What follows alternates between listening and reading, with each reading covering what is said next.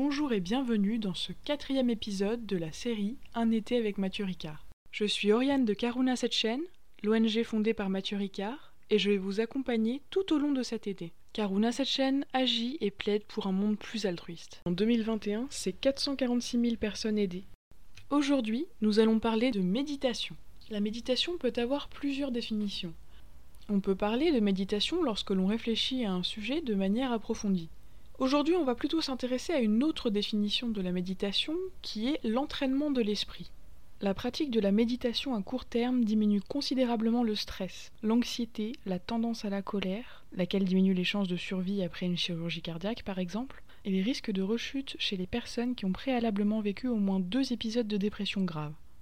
8 semaines de méditation de type MBSR à raison de 30 minutes par jour s'accompagnent d'un renforcement du système immunitaire, des émotions positives, des facultés d'attention, ainsi que d'une diminution de la tension artérielle chez les sujets hypertendus. L'étude de l'influence des états mentaux et de la méditation sur la santé, autrefois considérée comme ridicule, est donc de plus en plus à l'ordre du jour de la recherche scientifique. Mathieu Ricard, moine bouddhiste français, scientifique, écrivain et photographe, va nous aider à nous familiariser avec la méditation.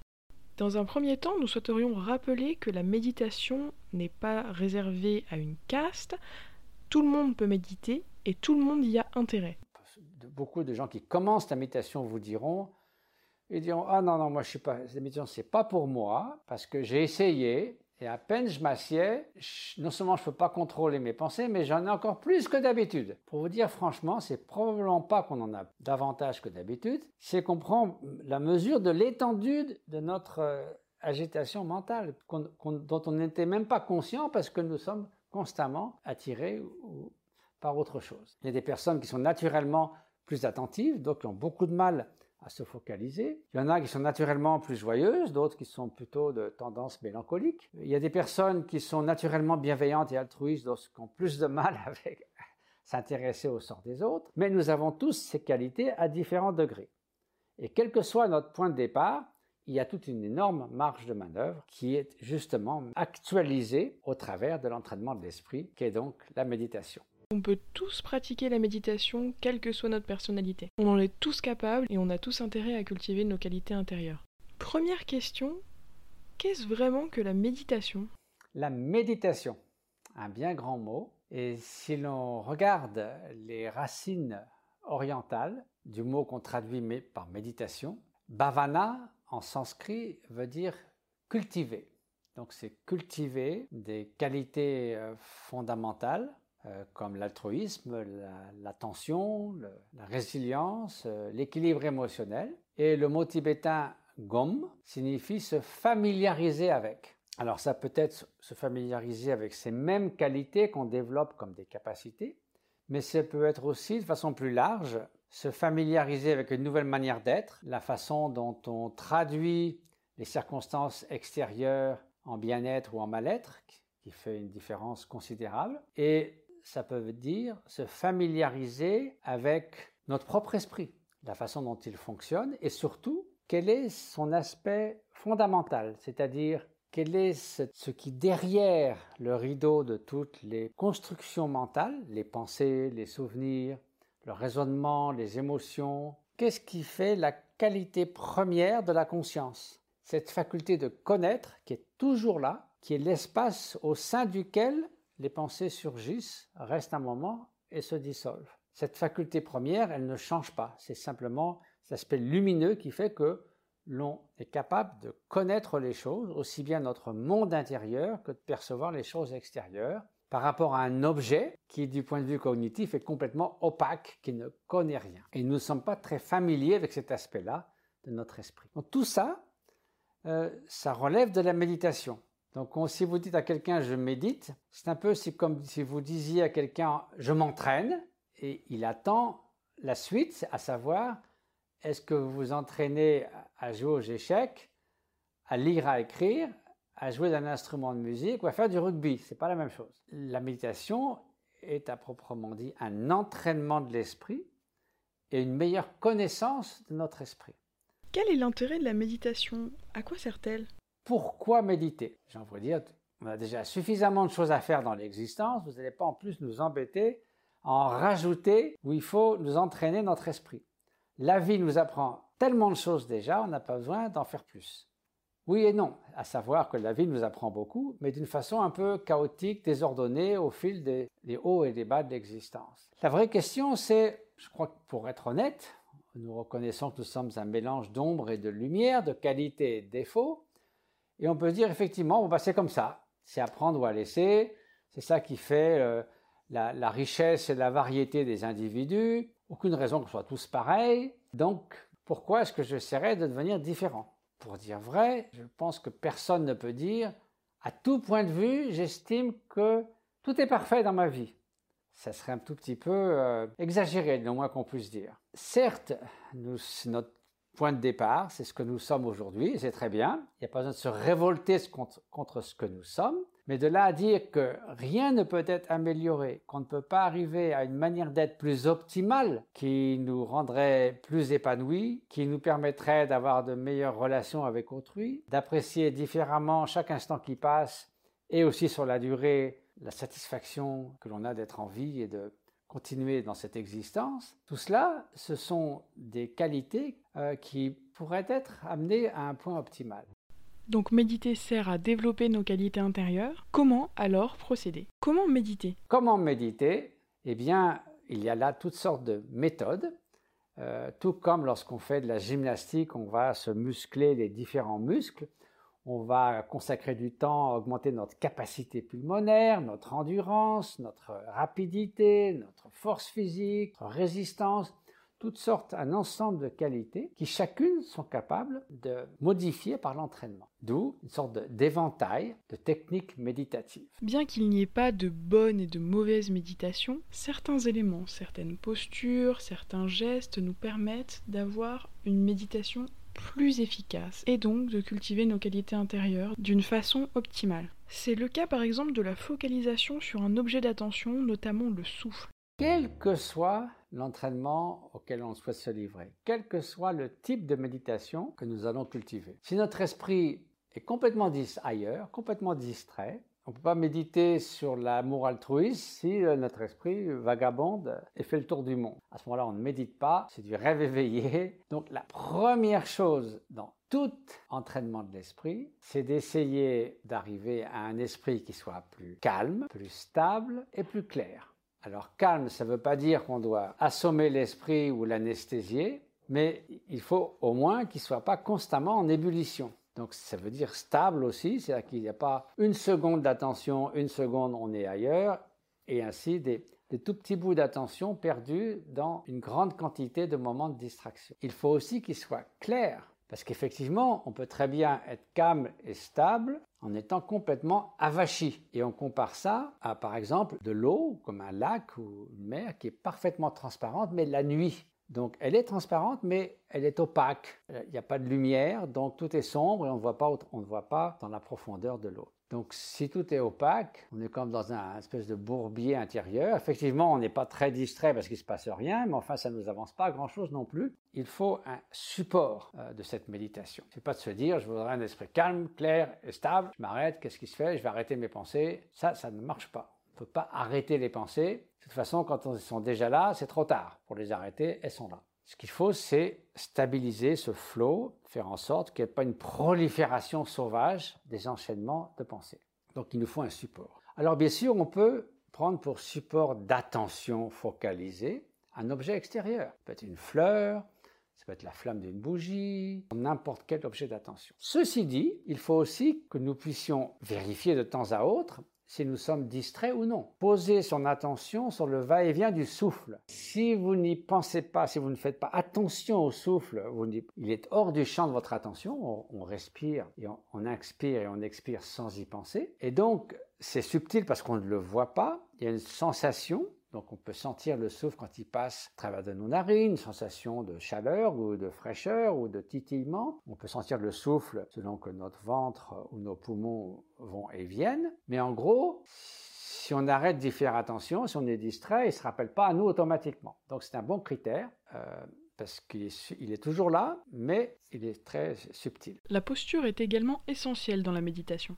On va s'asseoir dans une posture équilibrée, et c'est pas la peine d'être ni trop tendu ni trop relâché, une posture harmonieuse, équilibrée. Et équilibrée, ça veut dire euh, effectivement qu'il soit une certaine euh, symétrie, assez symétrique, où tous les éléments du corps sont en équilibre. Alors ça peut être avec les deux mains sur les genoux, ça peut être avec les deux mains l'une sur l'autre, quelle que soit la posture, une sorte d'équilibre. Le corps doit être droit. On dit que si le corps est droit, l'esprit sera aussi droit. C'est un esprit bien équilibré, mais ni trop tendu ni trop relâché. Colonne vertébrale bien droite si c'est possible. Un mi-chemin entre être ni trop relâché ni trop tendu, comme un instrument de musique, ni trop tendu ni trop relâché pour que le, le son soit beau. Et puis le regard. Alors dans, il y a des personnes qui préfèrent fermer les yeux le risque, c'est un peu de tomber dans l'aspect de la méditation qui va peu à peu sombrer dans une sorte de, un peu vague, un peu opaque, un peu somnolent. Mais ça peut aider. Dans le bouddhisme tibétain, on garde, conserve généralement les yeux ouverts ou entre-ouverts, mais sans, à moins qu'on ait un objet de focalisation extérieure. Si cet objet, notamment, est l'observation du souffle, on va simplement laisser le regard, on pourrait dire, devant nous, à l'infini, légèrement non focalisé, et puis euh, se concentrer sur le souffle. Donc on dit dans le prolongement du nez. Il y a des variantes. Si par exemple vous avez tendance à vous assoupir, on dit que si on regarde un peu vers le haut, l'esprit se réveille. Si l'esprit est trop agité, on dit que si on regarde un petit peu vers le bas, naturellement, l'esprit va suivre et se calmer. Mais généralement, on regarde droit devant soi et on observe le souffle. Le souffle est expiré, on le visualise presque, bien qu'il soit invisible. Puis il y a une petite pause qu'on peut laisser se prolonger naturellement une seconde si l'on souhaite ou non. On observe ce point d'inflexion et puis on inspire et le souffle revient. Et c'est tout. On pose notre attention sur le souffle sans modifier quoi que ce soit. On n'essaie pas de ralentir artificiellement ou d'accélérer. On note simplement, ah, mon souffle ralentit légèrement, ou tiens, mon souffle s'accélère. Bien qu'étant dans une bonne posture et en ayant focalisé son attention sur un objet, il est possible qu'au bout d'un certain temps, notre esprit divague et que nous cessions d'être concentrés. Alors comment à ce moment-là se reconcentrer, se refocaliser? Comment rester attentif? Qu'est-ce qui va se passer? Très vite, l'esprit va être distrait. Vous êtes bien engagé dans la méditation, plus ou moins vite. vous allez vous dire Ah, j'ai été distrait. Qu'est-ce que vous faites à ce moment-là? Simplement, revenez à l'attention du souffle. Le fait que vous avez réalisé que vous étiez distrait signifie que votre attention est de retour. Donc la chose à ne pas faire, c'est se dire zut, j'ai été distrait, je suis pas bon pour la méditation, parce que ça c'est une nouvelle forme de distraction et de construction mentale qui vous éloigne de la focalisation sur le souffle. Au moment même où vous avez pris conscience vous avez été distrait, vous êtes présent de nouveau, ça suffit. De nouveau, observer le va-et-vient du souffle. Si pour une raison ou pour une autre, vous lassez un petit peu, pour euh, stimuler votre attention, il y a des méthodes qui consistent par exemple à compter. Vous pouvez compter 1, 1, 1 quand le souffle euh, est expiré, 2, 2, 2 quand vous inspirez, 3, 3, 3, 4, 4, 4. Vous comptez jusqu'à 10, puis vous recommencez. Donc c'est une manière d'ajouter un élément de mobilisation de votre attention. Quel conseil donner pour devenir un méditant chevronné? Tout entraînement doit être placé dans une sorte de structure en trois parties. La première, engendrer une motivation correcte. Pourquoi, pourquoi est-ce que je fais ça? Est-ce que c'est juste pour me sentir bien, pour avoir, être plus confortable dans le cocon de mon individualisme? Ou est-ce que c'est pour devenir un meilleur être humain, m'épanouir dans l'existence, pour mieux contribuer à pouvoir remédier à la souffrance des autres et à contribuer à leur propre épanouissement et bonheur? Il est évident que la deuxième motivation est beaucoup plus vaste et vaut beaucoup plus la peine d'être accomplie. Donc dès le départ, se dire, je fais ça dans le but, moi-même, de devenir un meilleur être humain, de me perfectionner. D'une part, pour m'épanouir dans l'existence, mais aussi pour acquérir la capacité de libérer les aides de la souffrance. Ça donne une toute autre dimension au voyage contemplatif que vous allez entreprendre lorsque ce voyage se traduira plus tard par de l'action. Pendant la méditation, peut être entièrement présent et concentré dans l'exercice auquel on se livre à la fin de la séance de méditation, tout comme on a commencé par euh, cette motivation, terminer en dédiant, en distribuant tout le bien qui a été engendré par euh, cet exercice, à savoir le fait de développer des qualités humaines, de le dédier au bien d'autrui. Et cet acte, ce n'est pas comme si on avait un petit gâteau au chocolat et on a une quantité limitée, on peut donner un petit bout de gâteau à 10 personnes, puis le gâteau est fini. Le fait de dédier est qualitatif et non pas quantitatif, ce qui fait que on imagine que tous les êtres obtiennent la totalité des bienfaits qui ont été engendrés. Donc dans le moment, on souhaite que tous ces êtres soient libérés de leurs souffrances, de tout ce qui les afflige, des famines, des conflits, des maladies, souffrances de la vieillesse, de la mort, etc. Et dans le long terme, on souhaite que tous ces êtres soient libérés de l'égarement, de la confusion mentale, de ce qui entretient ce cycle des souffrances qui se renouvellent sans cesse et qui s'attiennent à la libération de la souffrance. Donc c'est un souhait qui donne lui aussi, comme la motivation, une dimension beaucoup plus vaste à l'exercice tout à l'heure, on a dit pourquoi méditer, mais on n'a pas encore parlé des bénéfices qu'engendrait vraiment la méditation. Donc la méditation a de nombreux effets, que ce soit physiques ou psychologiques, et parmi ces effets, un des plus intéressants, c'est le fait qu'elle permet de gérer ses émotions différemment. Elle agit comme un antidote. Un aspect très important de la méditation, c'est de gérer nos pensées, nos émotions, nos états mentaux. Alors déjà, il faut commencer par euh, identifier clairement quels sont les états mentaux qui minent ou contrarient notre épanouissement et notre bonheur. on ne peut pas trouver un bonheur durable et véritable au sein de la haine, de la jalousie, d'un désir obsédant, d'une arrogance absolument sans limite. Si l'esprit est totalement confus, il n'y a pratiquement aucune chance qu'on ait un état profond de bonheur et de bien-être durable. Par contre, il y a des états mentaux qui vont nourrir cette aspiration au bien-être, l'amour, l'affection, la générosité, la liberté intérieure, la paix intérieure. Donc déjà, faire la part des choses, voir quels sont les états mentaux, les facteurs mentaux qui contribuent au, bien-être et au bonheur et ceux qui le détruisent pour nous-mêmes et pour les autres. Maintenant, si l'on s'aperçoit qu'il y a des états mentaux qui sont pourrait appeler afflictifs ou des émotions, émotion veut dire ce qui met l'esprit en mouvement. Vous voyez, c'est très large. Qu'est-ce qu'on fait? Est-ce qu'on les laisse comme ça et puis on passe à autre chose? Donc il y a plusieurs méthodes méditatives pour gérer les émotions perturbatrices.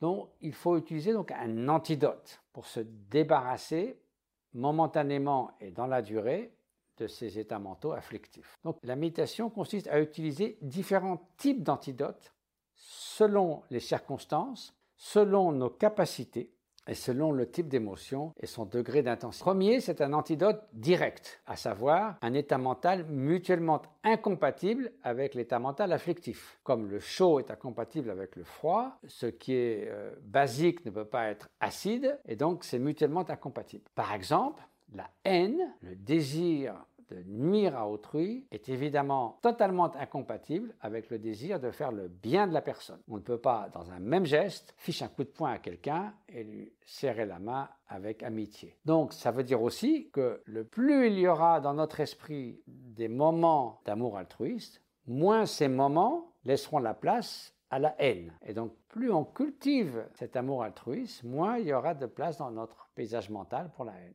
C'est un antidote direct. Et ça, on peut effectivement cultiver ça comme antidote de la haine. De même, le non-attachement ou la liberté intérieure est un antidote de la saisie, de l'attachement, de, l'obsession. De même, l'humilité est un antidote de l'arrogance. De même, le fait de se réjouir des qualités, des accomplissements d'autrui est un antidote de la jalousie. De même, le discernement est un antidote de l'égarement. Et donc, il faut identifier avec finesse euh, la qualité d'un état mental pour trouver le juste antidote. Si on prend l'exemple de la colère, il n'y a pas une forme de colère. Il y a la colère qui est liée à la haine. À ce moment-là, c'est l'amour altruiste dont on va se servir comme antidote. Mais il y a une colère qui est liée simplement à l'énervement. On pète les plombs. À ce moment-là, c'est plutôt la patience qu'il faudra utiliser. Euh, puis il y a la colère qui est une, une indignation face à l'injustice. Et là, ce n'est pas forcément un état mental afflictif, au contraire, c'est ce qui va nous déterminer à l'action, à condition que cette indignation ne, ne, se traduise pas par une distorsion de notre jugement et de nos perceptions. Donc du coup, l'indignation devra aller de pair avec le discernement, avec le calme intérieur, avec la bienveillance. Donc ça, c'est quelque chose qu'on peut pratiquer. Un autre type d'antidote qui est euh, de reconnaître que finalement ces émotions perturbatrices ne sont pas aussi puissantes et solides qu'elles en ont l'air. Quand on est sous l'emprise de la colère ou de l'anxiété, on a l'impression que c'est irrémédiable. On est la colère partout, elle est partout dans notre esprit et que c'est une puissance incontrôlable. C'est un peu comme on voit un immense stratocumulus, ou, pardon, un nuage d'orage, de, mousson en Inde, qui est plein d'éclairs, qui est noir, avec imposant, et on se dit, voilà, oh une présence formidable. Et en fait, si on va dedans, c'est de la vapeur d'eau, quelques éclairs de lumière, il n'y a rien qu'on puisse saisir. De la même façon, la colère, c'est pas un général qui a une armée à sa disposition, c'est pas des rocs qui dévalent de la montagne pour nous écrabouiller, c'est pas un feu qui va nous calciner, c'est pas un raz de marée, c'est une construction mentale. C'est le mental qui les a créés, c'est le mental qui peut les dissoudre. Donc toutes ces émotions aussi puissantes soient-elles, n'ont pas la solidité et la consistance qu'on leur prête. Donc le deuxième antidote, c'est de regarder euh, la nature même de cette colère ou de cette jalousie ou, de cet attachement, plus on le regarde, plus on l'examine, plus on se livre à cette investigation, moins on trouve quelque chose qui vraiment a une présence, une existence comme une entité qui serait véritablement contraignante, mais que ça se dissout de soi-même, ces émotions négatives apparaissent et pourtant elles sont dénuées de solidité, de réalité et d'existence propre. Donc, si on arrive à cette compréhension, elles se dissolvent, c'est aussi un antidote par la compréhension de la vacuité d'existence propre des émotions. troisième antidote est de s'entraîner à la capacité de laisser l'émotion se défaire au moment même où elle surgit. Un peu comme euh, une étincelle, une petite étincelle qui part dans l'espace et puis, oups, elle disparaît. Un autre type encore d'antidote consiste à observer ces émotions extrêmement puissantes avec la présence éveillée, la pleine conscience, quel que soit le nom qu'on donne à cela. Bien souvent, lorsque nous sommes pris dans une émotion très forte, une émotion perturbatrice, nous, nous, identifions à cette émotion. Nous sommes l'émotion. C'est un peu comme si quelqu'un allait chez le docteur en disant Docteur, je suis la grippe. Vous n'êtes pas la grippe, vous avez la grippe, vous souffrez de la grippe, vous êtes sous l'influence de la grippe, mais vous n'êtes pas la grippe. De la même façon, l'esprit, le flot de conscience peut être momentanément sous l'influence de l'animosité, du désir obsédant, de la jalousie qui vous mine, etc. Mais l'esprit n'est pas la jalousie, l'esprit n'est pas l'obsession, l'esprit n'est pas la haine. L'esprit, c'est simplement cette faculté lumineuse. Donc, si l'on est capable d'identifier cet espace de présence éveillée, qui contemple comme on contemplerait un feu qui brûle, aussi puissant soit-il. On le regarde simplement. Ce qui contemple l'anxiété n'est pas anxieux. Ce qui contemple la haine n'est pas, n'est pas empli de haine. Simplement, c'est un éveil, une présence consciente, une conscience claire. Et plus, plus on demeure dans cet espace de conscience claire, moins ce qui au départ avait une force, une puissance très contraignante, garde cette force et peu à peu, sa, comment dire, son influence, sa, domination s'effrite, diminue, s'effiloche, euh, s'affadit, disparaît. Elle sera encore là, mais sans beaucoup de puissance. Et finalement, elle s'évanouira complètement. On donne l'exemple comme la gelée blanche sous les rayons du soleil levant. Donc voilà, autant d'antidotes, et il y en a d'autres encore, que l'on peut utiliser au moment opportun, vis-à-vis de l'émotion opportune, selon l'intensité, selon l'influence qu'elle a sur nous, et selon surtout ce qui fonctionne.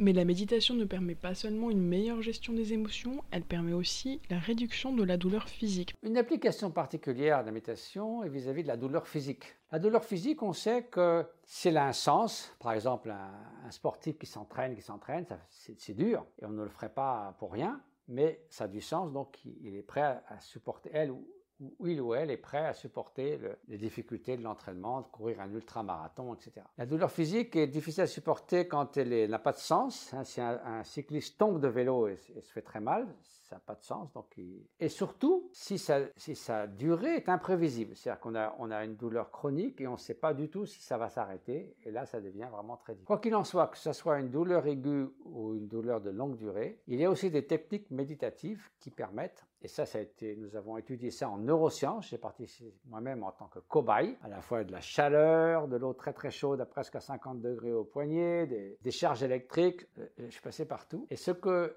euh, ce qu'il a été montré, c'est que l'entraînement de la méditation par une euh, attitude de, présence ouverte, c'est-à-dire d'avoir un esprit très vaste, très lumineux, très calme, donc il y a moins d'anticipation de la douleur quand elle est momentanée. La douleur est ressentie très vivement, hein, ce n'est pas du tout une anesthésie, mais après, les, les soubresauts qui suivent normalement le choc comme après un tremblement de terre, il y a aussi des, secousses euh, qui, suivent ensuite. On retrouve sa ligne de base très rapidement. Il y a une faculté de certes ne pas perturber les sensations qui sont là, mais que les tempêtes, de, disons, de dissoudre et de, s'épargner les tempêtes émotionnelles qui accompagnent la douleur physique, c'est-à-dire notamment, non, la répulsion, l'idée que qu'on ne veut pas souffrir, ce, combat permanent, l'anticipation, ce qu'on rajoute, on, rajoute une deuxième douleur mentale et émotionnelle sur la douleur physique. Et de ce fait, l'aspect profondément indésirable, pénible, de la douleur étant légèrement mis de côté, on peut simplement la regarder et d'une certaine façon, c'est une sensation certes qui n'est pas plaisante, mais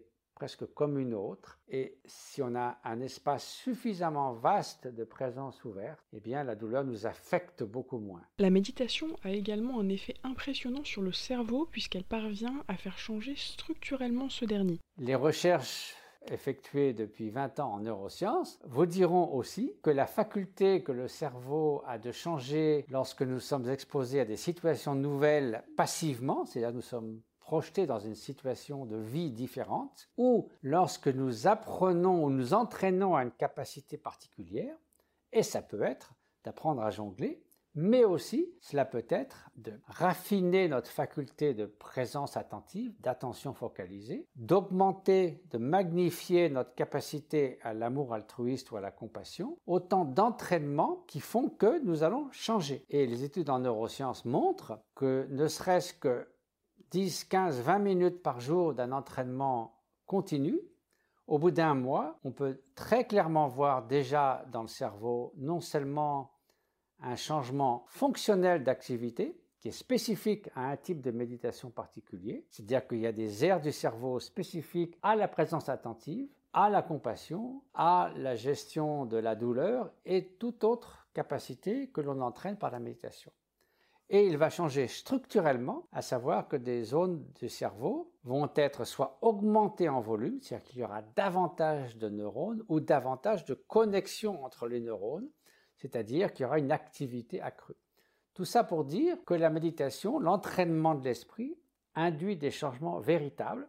Et si l'on peut transformer, ne serait-ce que de façon minime, la façon dont, encore une fois, nous traduisons toutes les circonstances, les conditions bonnes ou mauvaises extérieures en bien-être ou en mal-être, ça fait une énorme différence dans notre existence.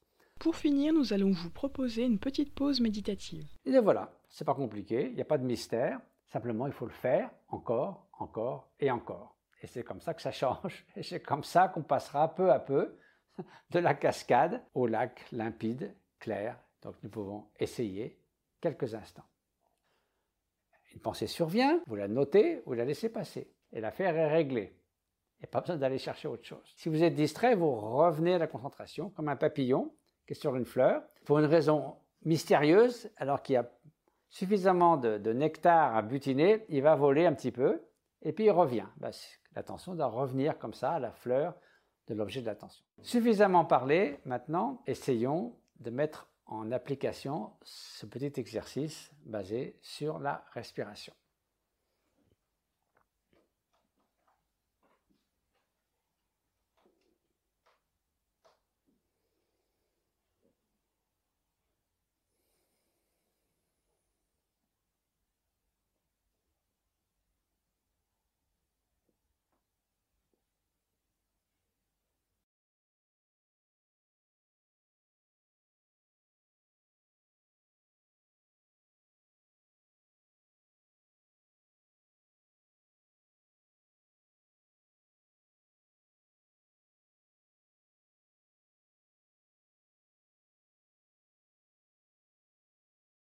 Donc c'est quelques 30 secondes. Vous pouvez les transformer en 5 minutes, 10 minutes, une demi-heure, une heure, toute la matinée. C'est à vous de décider jusqu'à quel point vous souhaitez persévérer dans cet exercice. L'épisode va toucher à sa fin. Donc comme nous l'avons vu dans cet épisode, la méditation, c'est la connaissance de la nature de notre esprit. Méditer, c'est entraîner son esprit. Nous avons vu que la méditation pouvait nous aider à cultiver nos qualités intérieures. On peut donc devenir davantage bienveillant, altruiste, mais aussi apprendre à mieux profiter de chaque petit moment de la vie, à être moins colérique. Il n'y a pas qu'une seule manière de méditer, mais comme nous l'avons vu, certains éléments peuvent influencer la qualité de la méditation, notamment la posture, la focalisation sur un objet d'attention, comme le souffle, ou encore la capacité à rester attentif. Nous avons vu que la méditation engendrait de nombreux bienfaits. Déjà, elle permet une meilleure gestion de nos émotions. Elle agit comme un antidote. Mais elle permet également d'amoindrir la douleur physique, que l'on soit malade ou que l'on ait fait une chute par exemple. Et enfin, elle a un effet direct, physique, tangible sur le cerveau, puisqu'elle modifie les neurones, donc elle peut en augmenter le nombre, mais elle peut aussi en changer le fonctionnement. Enfin, la pause méditative, bien trop courte malheureusement, vous a peut-être donné un aperçu et vous a donné envie de méditer, de vous mettre à la méditation. Alors vraiment n'hésitez plus, la méditation, vraiment on y a tous intérêt et on peut tous le faire. Donc vraiment lancez-vous, n'ayez pas peur, comme on l'a dit plusieurs fois, il n'y a pas de bonne ou de mauvaise méditation. Vous allez à votre rythme. On n'a malheureusement pas eu le temps de vraiment aborder d'autres techniques méditatives, mais par exemple, il est tout à fait possible de méditer en marchant. Si ce genre de technique peut être un peu moins connu et moins formel vous intéresse également, n'hésitez pas à regarder les liens dans la description qui vont vous expliquer justement comment ces méditations-là fonctionnent. L'épisode va toucher à sa fin. Si vous souhaitez en savoir plus sur l'histoire de Karuna chaîne ou sur les actions menées par l'ONG, consultez notre site internet dont le lien s'affiche dans la description de cet épisode. N'hésitez pas à partager l'épisode sur vos réseaux sociaux. Nous vous retrouvons avec grand plaisir la semaine prochaine pour un cinquième épisode sur la condition animale. Merci de nous avoir suivis, très bonne semaine et à la prochaine.